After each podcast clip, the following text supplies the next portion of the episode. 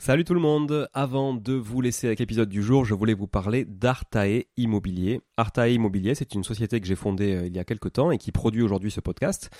Alors si vous voulez vous lancer et investir dans l'immobilier, comme moi depuis euh, de nombreuses années, c'est la bonne décision évidemment. Je vous l'apprends pas, vous savez, euh, vous connaissez mon appétence à l'investissement locatif, on en parle beaucoup sur ce podcast. Mais peut-être que vous n'avez pas forcément de temps à y consacrer, peut-être que vous n'êtes pas sur place, peut-être que vous avez peur de faire des erreurs, peut-être que vous souhaitez simplement accélérer dans vos investissements et aller plus vite en déléguant. Eh ben, je pense qu'on est fait pour se rencontrer et échanger sur ce sujet-là, avec moi directement ou avec mon équipe. Et pour réaliser votre projet euh, sereinement, Artae vous accompagne avec une offre clé en main, spécialement conçue pour les investisseurs. Artae Immobilier, c'est une agence spécifique pour les investisseurs, 100% dédiée à eux et à l'investissement locatif. De l'acquisition du bien jusqu'aux travaux, puis à l'ameublement, à la décoration, à la mise en location.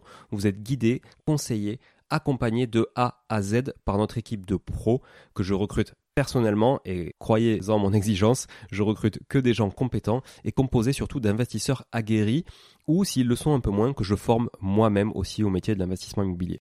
Optez pour les étapes dont vous avez besoin sans problème, bénéficiez de l'accompagnement qui vous correspond. On est aussi votre coach tout au long de ce projet, vous montez en compétence grâce à nous, c'est du clé en main, c'est de la délégation, mais ça vous permet aussi de monter en compétence. Vous pouvez nous confier la recherche du bien, vous pouvez nous confier euh, uniquement les travaux, l'ameublement, la déco. C'est vraiment un accompagnement et un service sur mesure. Alors si vous voulez en savoir plus, n'hésitez pas à vous rendre sur le site euh, artae.imo, vous trouverez quelques informations à ce sujet. Sur le site également aussi investiratoulouse.com pour ceux qui voudraient investir en région toulousaine, mais on n'est pas basé qu'à Toulouse, donc on peut aussi vous accompagner ailleurs. Euh, mais ça vous permettra de, voir un petit peu la qualité aussi de, de réalisation qu'on peut produire pour votre compte. Et puis aussi à nous suivre évidemment sur Instagram, Arta Immobilier, très simple, ou sur LinkedIn Arta Immobilier. On partage aussi pas mal de réalisations qu'on fait, en tout cas pour le compte de nos clients. Et puis n'hésitez pas à nous contacter, à contacter notre équipe pour échanger autour de votre projet directement par email à contact artae, a r t a e, .imo, i 2 m o tout simplement. Voilà, l'équipe se fera un plaisir d'échanger avec vous sur euh, votre projet d'investissement et de vous accompagner tout au long de ce projet crucial pour se créer un patrimoine et s'enrichir et c'est ce qu'on essaie de faire tous ensemble en animant ce podcast ou en l'écoutant aussi euh, chaque semaine. Voilà. Merci encore d'être là. À très vite. Je vous laisse avec l'épisode du jour. Ciao ciao. Bonjour tout le monde et bienvenue sur Money Tree, le podcast qui vous parle d'investissement et de finances personnelles au sens large et sans tabou. Je suis Julien Calamotte, investisseur passionné et auteur du livre à succès S'enrichir grâce à l'immobilier. J'avais envie de partager ma façon d'investir, forcément, mais également de découvrir avec vous de nouvelles façons de faire fructifier notre argent. C'est pourquoi j'ai créé ce podcast pour y recevoir des invités qui nous partagent leur savoir et leurs expériences en toute simplicité. J'espère sincèrement que les échanges que je vais avoir avec l'invité du jour vont permettre d'enrichir vos connaissances autant que les miennes. Je vous souhaite une excellente écoute. Salut Rudy. Salut Julien. Ça va bien? Écoute, ça va, ça va, en pleine forme. On continue notre petite euh, série estivale. Ouais, série estivale. c'est un plaisir, on est plus détendu, c'est agréable. Série estivale juridique sur les capsules. Alors aujourd'hui, ça va être une capsule euh, un peu particulière parce qu'au final, c'est pas si juridique que ça. Je pense que ça va être un peu moins juridique que les autres. Tu, me diras si je me trompe, mais euh, voilà, ce sera un bon mix, un bon mix. Ça sera un mix des deux. Et c'est justement le, sans faire ma promotion, mais c'est justement ce que les clients aiment beaucoup chez moi, c'est qu'à la fois je suis un avocat et je suis aussi investisseur immobilier. Et donc je les comprends. Donc il y a le côté investisseur qui parlera, et il y a aussi évidemment le côté juridique et le côté connaissance technique que j'essaierai d'apporter tout au long de ce podcast. Alors, tu vois, pour introduire un peu l'épisode, moi, ça m'intéresse à titre personnel. Euh, j'avais euh, des locaux commerciaux, des locaux d'activité. Plus précisément, euh, il y a quoi, une dizaine d'années, ouais, c'est ça, 2013, j'avais acheté ça, que j'ai arbitré depuis, que j'ai revendu, etc. Bon, j'ai un petit local commercial ou deux par-ci par-là, mais ça reste assez anecdotique pour moi, tu vois. Donc, évidemment, je connais quand même un peu le sujet, les avantages, les inconvénients, mais je pense que je connais pas tout. Et je trouvais ça intéressant qu'on puisse discuter de ça ensemble et que justement, ben, on puisse aussi tous les auditeurs et auditrices qui nous écoutent puissent apprendre en même temps que moi sur euh, les avantages et les inconvénients, parce que de toute façon, il n'y a aucun monde où tout est parfait, euh, du, bail commercial et de la location donc de locaux commerciaux ou d'activités ou professionnels en tout cas. Peut-être on parlera des bureaux aussi et autres euh, par rapport aux locaux d'habitation qu'on connaît beaucoup plus sur ce podcast. Voilà. Je te laisse la main. Très bien, Julien. Merci euh, bon, déjà pour ton introduction. Après, effectivement, euh, et c'est pour ça que je me, alors je me bats à mon humble niveau, évidemment. Hein, J'ai pas une audience qui est, qui est exceptionnelle, mais euh, l'idée c'est vraiment de démocratiser l'investissement euh, de l'immobilier commercial. Comment ça m'est venu? Donc j'étais dans un cabinet qui faisait que de l'immobilier, et donc immobilier d'habitation et immobilier commercial. Et en réalité, en fait, tout simple. Hein, moi, j'ai toujours eu l'esprit entrepreneur et j'ai toujours eu cette idée de soit on répond à un besoin, soit on crée un besoin. En tout cas, c'est ce que j'estime qu'il faut faire quand on crée un business. Et puis, je, je regarde, je, je, me dis que les investisseurs et les entrepreneurs, souvent, ils s'inspirent aussi de ce qui se fait ailleurs, parfois. Exemple type Le Bon Coin, ça a été fait, je sais plus quel pays scandinave, mais c'est un étudiant qui a été, il a vu ça, il a trouvé ça génial, il l'a ramené en France. Et très souvent, parfois, c'est des concepts qu'on a vus ailleurs et qu'on réimporte. Bon. Et donc, au cabinet, j'ai remarqué que tous les plus gros clients du cabinet où je faisais, entre guillemets, mes stages et puis après, où j'ai fait mes premières années, mes premières gammes, tous les plus gros clients avaient tous de l'immobilier commercial. Et inversement, les plus petits clients avaient de l'immobilier d'habitation. Je suis pas bête, je me dis bon, pourquoi les personnes les plus fortunées vont tous vers l'immobilier commercial? Il y a forcément quelque chose à creuser. Donc je me renseigne, je me documente, évidemment j'apprends, puisque à la base, euh, pour les personnes qui ont écouté les précédents podcasts, moi j'étais plutôt formation euh, droit, tout ce qui était droit des startups, droit des entreprises, droit des affaires. Et je suis arrivé dans ce cabinet en droit immobilier et donc j'ai découvert le droit immobilier où je me suis complètement formé à, ces, à, cette matière-là. Et j'ai remarqué tout simplement que l'immobilier commercial avait énormément d'avantages. Naturellement, il y a des inconvénients aussi, mais en tout cas, euh, j'en vois beaucoup moins que ce qu'il y a d'avantages. On va les lister aujourd'hui. J'en ai noté, alors j'ai essayé de faire un top 10, mais en fait, il y en a tellement que j'avais même pas réussi à faire un top 10. J'en suis à 12. Je me suis arrêté à 12. Mais euh, on va essayer de faire simple. Ça va pas être évident pour que ça reste un minimum dans, dans le temps. Pas qu'on dépasse aussi plusieurs heures et qu'on perde les auditeurs. Non, plusieurs heures, je t'arrête tout de suite, ça va pas être possible. non, mais, mais, euh, mais en tout cas, voilà, j'en ai noté 12, on va, on va les faire les 12 aujourd'hui. Il y a énormément d'avantages. Naturellement, il y a des inconvénients. On en discutera parce que de toute façon, au cours des avantages, j'expliquerai aussi pourquoi certaines fois, il faudra quand même se méfier et pourquoi il faudra faire attention. Et dès le début, je préfère indiquer aussi tout de suite maîtriser vos investissements, diversifier vos investissements. C'est un, une phrase vraiment bateau de dire ça, mais il est important de le répéter. Ne faites pas 100% de commercial, ne faites pas 100% d'habitation, pas 100% d'assurance vie, etc., etc. Investissez un peu partout, de manière raisonnée, de manière réfléchie, entouré de professionnels. Mais en tout cas, c'est bon à savoir qu'il existe d'autres investissements que simplement l'habitation ou le Pinel, etc. Alors ça, à bannir. Mais voilà, en tout cas, ça existe et il y a des avantages. J'essaie de le démocratiser. Puis tous nos auditeurs peut-être très certainement qu'après avoir écouté ce podcast, ils se diront bah tiens, euh, je vais peut-être en faire plus souvent de l'immobilier commercial. Allez, let's go.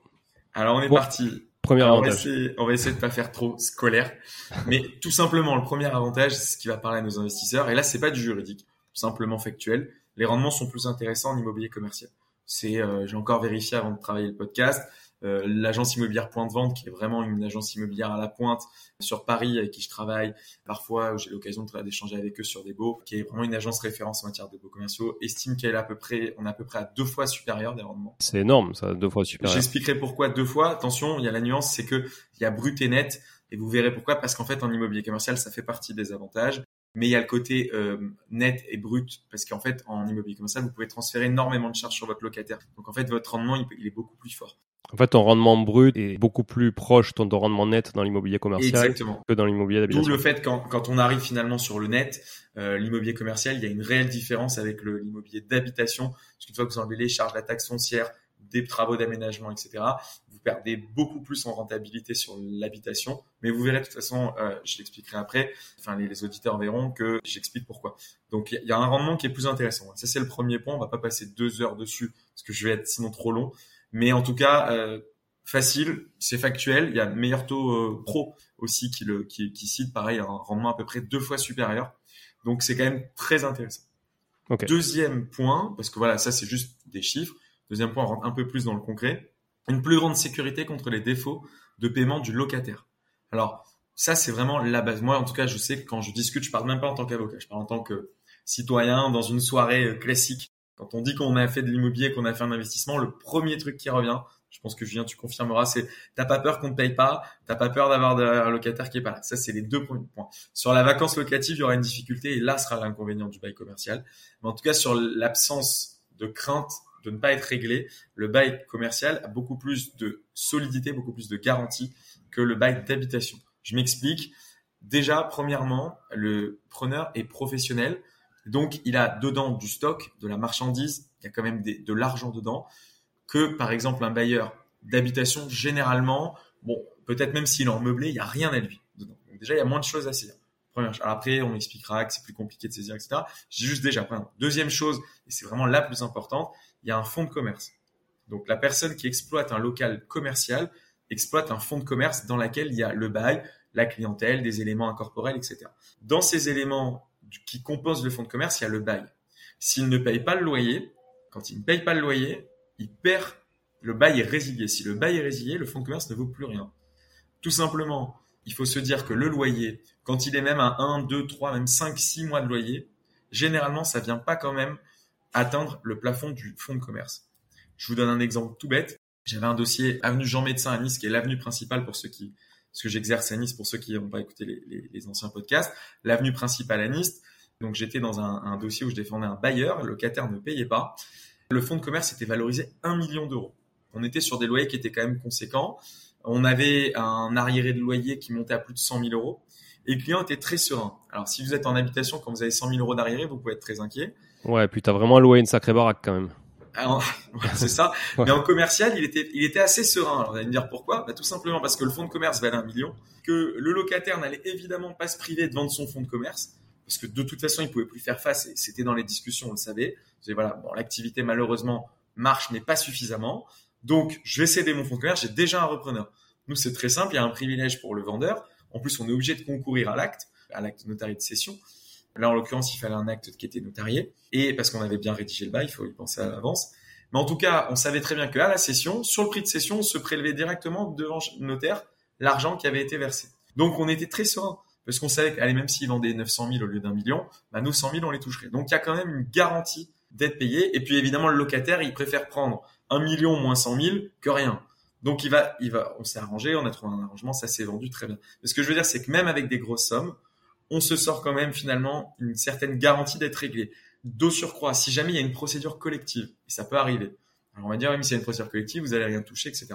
C'est pas faux, mais c'est sur les créances antérieures qu'on va rien toucher. Enfin, en tout cas, il y aura une distribution sur les créances antérieures. Donc, évidemment, plus vite on a un impayé, plus vite on agit, plus vite il y a une procédure collective. Si procédure collective il y a, il faut savoir qu'effectivement, sur les créances antérieures, ce sera délicat de se faire régler. Mais sur les créances postérieures, on aura un privilège en tant que bailleur, puisqu'on permet l'activité, la, continuité de l'activité. Donc, c'est-à-dire que toutes les créances postérieures doivent être payées en priorité. Et si on ne l'est pas, on peut solliciter l'expulsion, on y arrive. Alors évidemment, c'est plus long, mais comparé à l'immobilier d'habitation, ça n'a rien à voir. Et je mets au défi toutes les personnes qui ont eu des procédures de surendettement, où on n'a rien dans une procédure de surendettement, il n'y a rien. Là, au moins, mine il y a les créances antérieures. Certes, ce sera plus délicat, encore qu'il y a des actifs, des stocks, on peut revendre une activité, etc. Donc, il y a quand même des chances d'être payé. On peut prendre aussi des cautions personnelles, mais ça, on peut le faire en immobilier d'habitation, donc à la limite, il n'y a pas forcément d'avantage. Mais c'est surtout que sur les créances postérieures, vous avez un privilège, puisque vous permettez la continuité de l'activité. Et donc, à défaut de régler sur les créances postérieures, vous récupérez quand même votre local donc de manière plus rapide que s'il y a une procédure de surendettement pour les particuliers, où là vous récupérez rien du tout et ça va durer beaucoup plus longtemps. Donc, ce que tu dis, Rudy, c'est du coup, grosso modo, c'est pas moins de risque d'impayé, mais c'est plutôt moins de risque de ne rien récérer euh, en cas d'impayé. C'est pour ça que j'ai bien utilisé le terme pour le point 2, une plus grande sécurité contre les défauts de paiement. Ça veut pas dire qu'on aura 100%, parce que j'ai fait un article sur LinkedIn là-dessus, tout le monde, ouais, mais machin, moi j'ai une j'ai une, euh, un locataire qui payait pas, etc.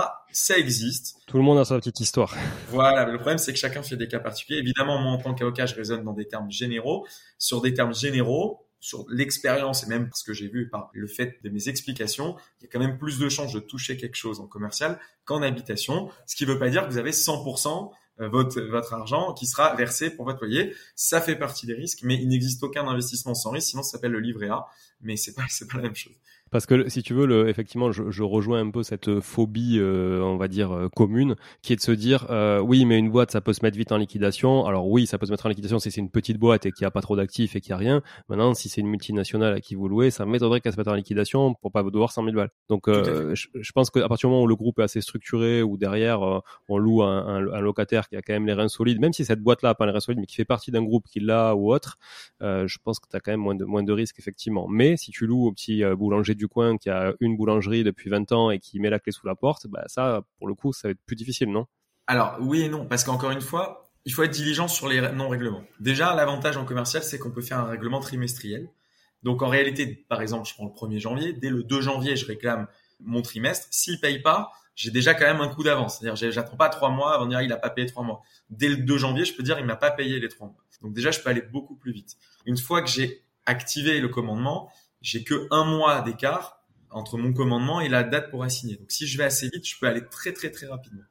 La différence avec le local d'habitation où c'était deux mois et là c'est passé avec la nouvelle loi dont on a parlé dans le dernier podcast à six semaines, donc ça a été réduit, mais c'est quand même plus long que le commercial.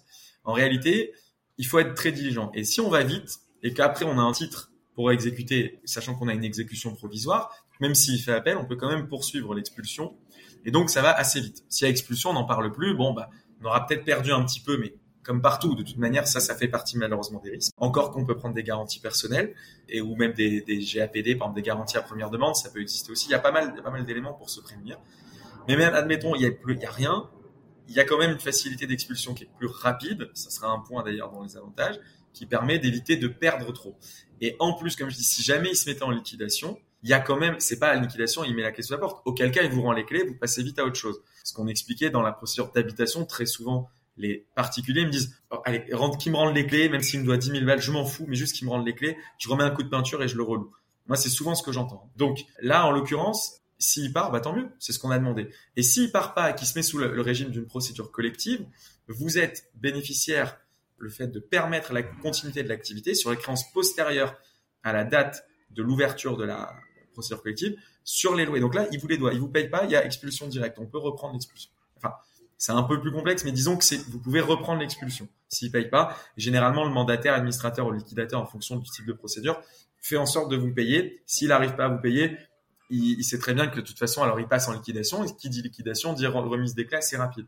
Donc, vous avez, vous avez quand même des garanties supplémentaires. Je dis pas que c'est la panacée, c'est pas l'Eldorado, mais ça permet d'avoir des garanties supplémentaires par rapport à l'habitation. C'est ça qui est important de retenir après, évidemment, quand vous avez des impayés, tournez-vous vers un professionnel, votre agence de gestion, si vous en avez une, et votre, évidemment, votre avocat, pour après arbitrer et savoir ce qui est le mieux. Ok, c'est clair. Donc plus de garanties. Et dernier, dernier point sur ces garanties, savoir que le loyer, vous pouvez le rappeler sur 5 ans en immobilier commercial, si vous avez oublié par exemple, que le loyer sur l'immobilier d'habitation, vous pouvez le rappeler que sur 3 ans. Prescription qui est, qui est sur 3 ans.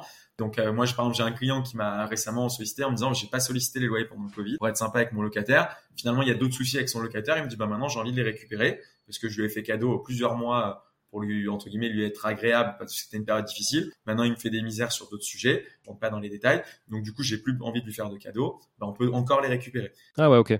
Eh oui, parce que c'était donc c'était les deuxième trimestre 2020, il y avait un trimestre en 2021, donc on n'est pas dans les cinq ans. Que euh, trimestre 2020, on l'aurait été euh, en habitation, c'était c'était déjà trop tard. Mais en habitation, tu peux faire ça alors Rudy, hein. c'est-à-dire que tu peux aussi euh, geler les loyers pendant trois mois pour que ton locataire se refasse un peu la cerise en, toute bienveillance et, et, derrière, du coup, ça ça l'exempte pas de payer ses loyers à terme, quoi. Oui, mais tu as une prescription de trois ans. Oui, oui, d'accord, mais c'est quand même assez long, effectivement. Bah, oui, mais regarde, voilà, typiquement l'exemple du Covid, on n'y était pas. Je peux donner un exemple factuel. Oui, parce qu'on le prend aujourd'hui, mais oui, oui. Eh, non, non, mais voilà, c'est juste un exemple. Tu as quand même une prescription plus longue. Ouais. Euh, parce que les relations peuvent changer, parce que toi-même ta situation un peu ne plus te permet. Bon, donc en tout cas, tu peux récupérer jusqu'à 50 loyers. Autre point intéressant dans la rentabilité et dans la sécurité, ce que j'expliquais sur l'indexation du loyer. Si tu rédiges bien ton bail, c'était bien accompagné, parce qu'il est important de bien rédiger son bail. Si tu rédiges bien ton bail, tu peux mettre une clause d'indexation automatique et donc la réclamer si tu as oublié. En l'occurrence, des clients parfois qui donnent un dossier, je dis, vous avez réclamé l'indexation Ah non, je l'ai jamais fait. Bon, ben, on peut revenir jusqu'à 5 ans avant en réclamant tous les ans l'indexation parce qu'elle se fait de manière automatique. Sur de l'habitation, on peut pas. Même si on met une clause automatique, il faut la solliciter. Et donc, si on a oublié de le faire, eh ben, tant pis, on peut le faire qu'à l'avenir. À partir du jour J. C'est-à-dire que tu peux, tu peux reprendre l'indice du départ et ton indice de maintenant, mais tu pourras pas faire de rétroactivité, quoi. Et exactement. Que là, on peut le faire. Donc, encore une fois, si on veut être agréable au locataire, mais qu'après les relations échangent, peut très bien remonter sur 5 ans. Donc il y a encore un intérêt, une plus grande sécurité. Pour augmenter sa rentabilité, c'était le point 1, et pour augmenter son règlement, c'était le point 2. On passe au point 3, puisque maintenant, encore une fois, là, on reste sur de l'investissement pur. Les craintes de l'investisseur, c'est bon. La vacance locative, on en a parlé. Ça, c'est plus délicat, je suis d'accord. Mais une fois que la personne rentre, c'est une plus grande stabilité aussi. On rentre pas dans un commerce comme on prend un appartement pour quelques mois. Je donne un exemple typique. Les premiers investisseurs, généralement, ils achètent un studio ou un deux pièces parce qu'ils bah, n'ont pas forcément les moyens d'acheter beaucoup plus. On a un deux pièces, on a un étudiant. L'étudiant, il a un petit peu travaillé, il a fini ses études, il est resté deux ans, euh, il a rencontré quelqu'un, ils ont un projet d'avoir un enfant, il s'en va. il s'en va du deux pièces, il s'en va du studio, encore mieux pour le studio. Quand on a du studio, on a un turnover qui est assez, qui est assez élevé. On fait du trois pièces, on a une famille qui a un enfant, ils font le deuxième enfant, bon, ben, peut-être ils vont chercher un quatre pièces. Donc on a, on a un turnover. Ça veut pas dire qu'on reloue pas derrière, je dis juste qu'il y a un turnover.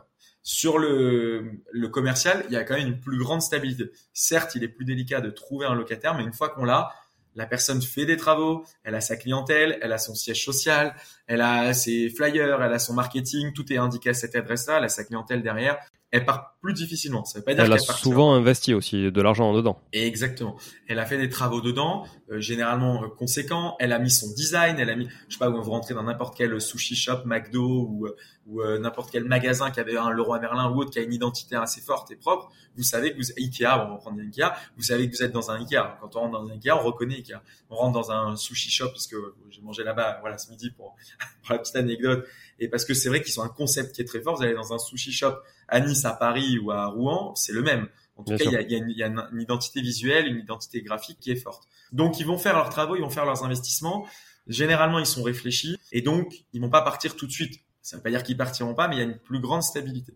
L'intérêt aussi, en plus que vous avez, ce que moi j'appelle cette installation durable, il faut savoir que si jamais, comme il a un fonds de commerce ou un droit au bail qui a une valeur et qui est propre à ce local-là, et ce bail-là, celui que vous lui avez permis d'avoir, il faut savoir que si jamais il cède son droit au bail, déjà vous pouvez l'interdire, mais si jamais vous le permettez, quand il cède, bon, la personne qui arrive, vous n'avez pas de vacances locatives, donc certes il cède, mais vous avez un nouveau locataire, vous pouvez avoir la main sur qui rentre ou qui ne rentre pas déjà, et en plus vous pouvez, encore une fois, si vous rédigez bien votre bail, si vous faites bien les choses, mettre en garantie le vendeur, c'est-à-dire celui qui cède son droit au bail, l'ancien exploitant, et le nouveau nouvel exploitant, donc évidemment lui il est responsable du paiement des loyers, mais l'ancien exploitant, pendant trois ans maximum, vous pouvez le rendre garant des loyers. Donc ça vous fait quand même une caution complémentaire.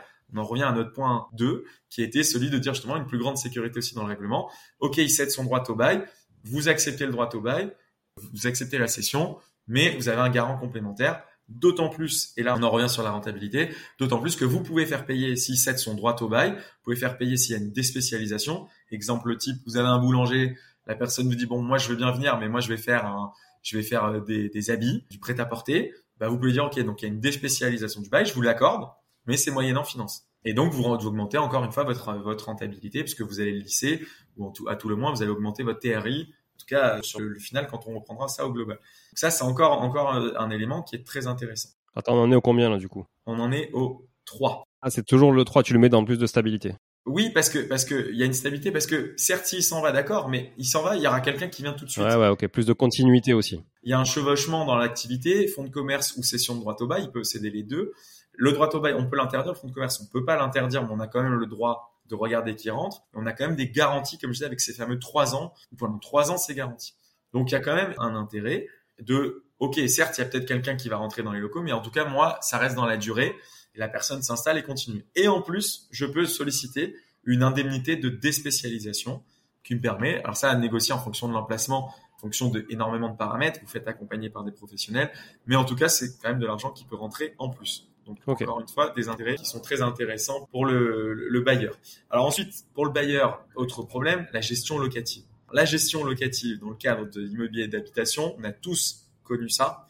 La chaudière qui pète, il y a plus de wifi, euh, un meuble s'est cassé, euh, le canapé, euh, je sais pas moi, il est cassé, la machine à laver marche plus. Vous faites du meublé, vous mettez une machine à laver, elle marche plus, vous la mis dans l'état des lieux, il faut la remettre en bon état. Donc des exemples, on en a à l'appel. Très souvent, on dirait que c'est fait exprès, mais c'est toujours le dimanche soir, c'est toujours pendant les vacances, c'est toujours dans la nuit, c'est toujours très compliqué. Donc il y a un dérangement qui est, qui est énorme et honnêtement, c'est vraiment quelque chose qui fait très peur généralement aux investisseurs. Et c'est pour ça que les investisseurs très souvent ils veulent investir très près de chez eux pour être disponibles. Et souvent, très près de chez eux, c'est pas la meilleure rentabilité. Donc, on a cette difficulté-là. Là, dans l'immobilier commercial, vous enlevez tous ces problèmes-là. Parce que rarement le locataire va vous appeler parce que son ballon d'eau chaude a sauté. Rarement il va vous appeler parce que l'ampoule a sauté. Rarement il va vous appeler parce que Internet a sauté. Lui, il a besoin d'Internet pour son activité. Il va tout de suite appeler SFR ou Bouygues ou Orange ou qui il veut. Il va vite faire réparer son, sa box. Il va pas vous embêter avec il y a la lumière qui saute, il va envoyer un employé qui va vite racheter une lumière, il va changer sa lumière, il va pas vous demander de lui changer la lumière. Une machine à de la vaisselle euh, saute, c'est pas votre problème. et etc etc etc. Tiens, euh, petite question Rudy euh, pour un, un, client qui avec qui j'ai discuté du sujet pas plus tard que ce matin, qui a donc un, un local commercial avec un commerce en locataire. La locataire, tu vois, c'est un peu outré parce que elle a eu un problème à la chasse d'eau. Du coup, alors lui, il a fait changer la chasse d'eau, tu vois. Franchement, c'est plutôt cool parce que je trouve que bon, changer, il n'est pas obligé de changer la chasse d'eau. Hein. Dis-moi si je me trompe. Et là, si tu veux, il y a une, y a une petite fuite, tu vois, il y a une petite fuite au joint, tu sais, de, sous la sous la chasse d'eau, il y a une petite fuite au joint parce que le mécanisme a été changé, mais pas le joint dessous. Et donc du coup, elle lui prend la tête parce qu'il y a une petite fuite, tu vois, euh, au, au, joint des toilettes. Et lui, il lui dit, euh, il lui dit, bah non non, c'est à vous, c'est c'est de votre sort, euh, c'est pas à moi d'intervenir. Et là, il lui dit oui, ben du coup, euh, effectivement, bon, ben je vois, je vois à qui j'ai affaire. C'est bon, j'ai compris. Eh ben, je vais mettre mon avocat sur le coup. De toute façon, vous avez perdu une locataire. Je vais rechercher un autre local. Ben, je dis ma cocotte, si tu changes de local à chaque fois et que tu fais bouger tes clients à chaque fois qu'il faut changer un joint de chiottes, faut que tu changes de métier, quoi, tu vois. Exactement. Alors voilà. Mais encore, donc déjà important, bien tout mettre dans le bail. Effectivement, si on met pas dans le bail, après il peut y avoir une difficulté d'appréciation. Si on met tout dans le bail, la seule chose qui est obligatoire pour le bailleur, c'est ce qu'on appelle l'article 606 du code civil en gros, c'est le gros œuvre. C'est-à-dire une poutre, une charpente, euh, euh, l'édifice, tout ce qui touche à l'édifice même de la, de la structure du bâtiment. En soi, c'est très rare parce qu'en plus, un local commercial souvent est en pied d'immeuble, donc il n'y a pas grand-chose qui touche à la structure. Mais voilà, ça, ça serait ça. Demain, il y a une poutre, euh, un mur mètre, quelque chose qui se fissure, ça, ça restera à la charge du bailleur, peu importe la rédaction du bail. Généralement, je parle en général, encore une fois, il y a des gens qui nous écoutent, des gens qui sont professionnels. Généralement, tout le reste, on peut le mettre à la charge du locataire à condition de bien rédiger son bail naturellement, meilleur est l'emplacement, plus la force du bail est importante parce qu'elle permet de tout mettre à la charge du locataire. Le locataire acceptera d'autant plus que le local est bien placé. Ça, ça va, ça va évidemment. Clairement. Si vous avez un local qui est mal placé, effectivement, vous allez avoir des difficultés à tout imposer au locataire. Encore qu'il y en a énormément de locataires qui ne prennent pas d'avocat et qui vont un peu comme ça, bah, c'est bon, c'est un bail type et puis je signe. Je les conseille quand même de se faire accompagner aussi. Mais euh, en tout cas, on peut mettre beaucoup de choses à la charge du locataire. Et donc, quand je parle de gestion très simplifiée, ultra simplifiée, c'est que vous, vous avez la possibilité via votre avocat, après évidemment via la force de votre emplacement, mais surtout via votre avocat ou votre notaire, peu importe qui le rédigera, mais de bien le rédiger, de mettre le plus possible à la charge du locataire pour vous libérer en termes de gestion. Ça ne veut pas dire que ce sera tout le temps un long fleuve tranquille, mais vous allez avoir beaucoup, beaucoup, beaucoup moins d'emmerdes, parce qu'il faut parler comme ça, avec du commercial que de l'habitation. Ça, c'est vraiment certifié d'expérience. Et euh, c'est naturel, c'est c'est dans le bail, tout simplement. Ok, quatrième point, ouais, très clair. Voilà, assez simple, on peut essayer d'avancer au plus vite. Voilà, c'est fini pour cette euh, première partie de, la capsule sur les avantages d'un bail commercial versus un bail d'habitation. On a vu les quatre premiers points que Rudy nous a mis, euh, nous a mis en avant, à savoir du coup, pour résumer, le rendement supérieur à euh, un bail d'habitation, donc notamment un rendement supérieur net, puisque on a une différence moindre entre le rendement net et le rendement brut que dans l'immobilier d'habitation, du fait qu'on puisse refacturer, et on le verra aussi dans les prochains points, les charges, et on rentrera un peu plus dans le détail. Moins risque aussi de ne pas récupérer son dû en cas d'impayé, donc euh, plus de sécurité en cas d'impayé en tout cas via le bail commercial, ça c'était le deuxième point. Euh, un troisième point qui est plus de stabilité et de continuité aussi euh, avec ses locataires dans le cadre d'un bail commercial. Et puis le quatrième point et le dernier point pour aujourd'hui, c'est une gestion locative facilitée du fait qu'en fait, clairement, les locataires pros sont beaucoup moins chiants et emmerdants que un locataire d'habitation qui va plutôt vous solliciter assez facilement et qui sera beaucoup plus dépendant et moins autonome, on va dire, en tout cas dans, la gestion de, son propre bien qui, qui loue au quotidien. Voilà.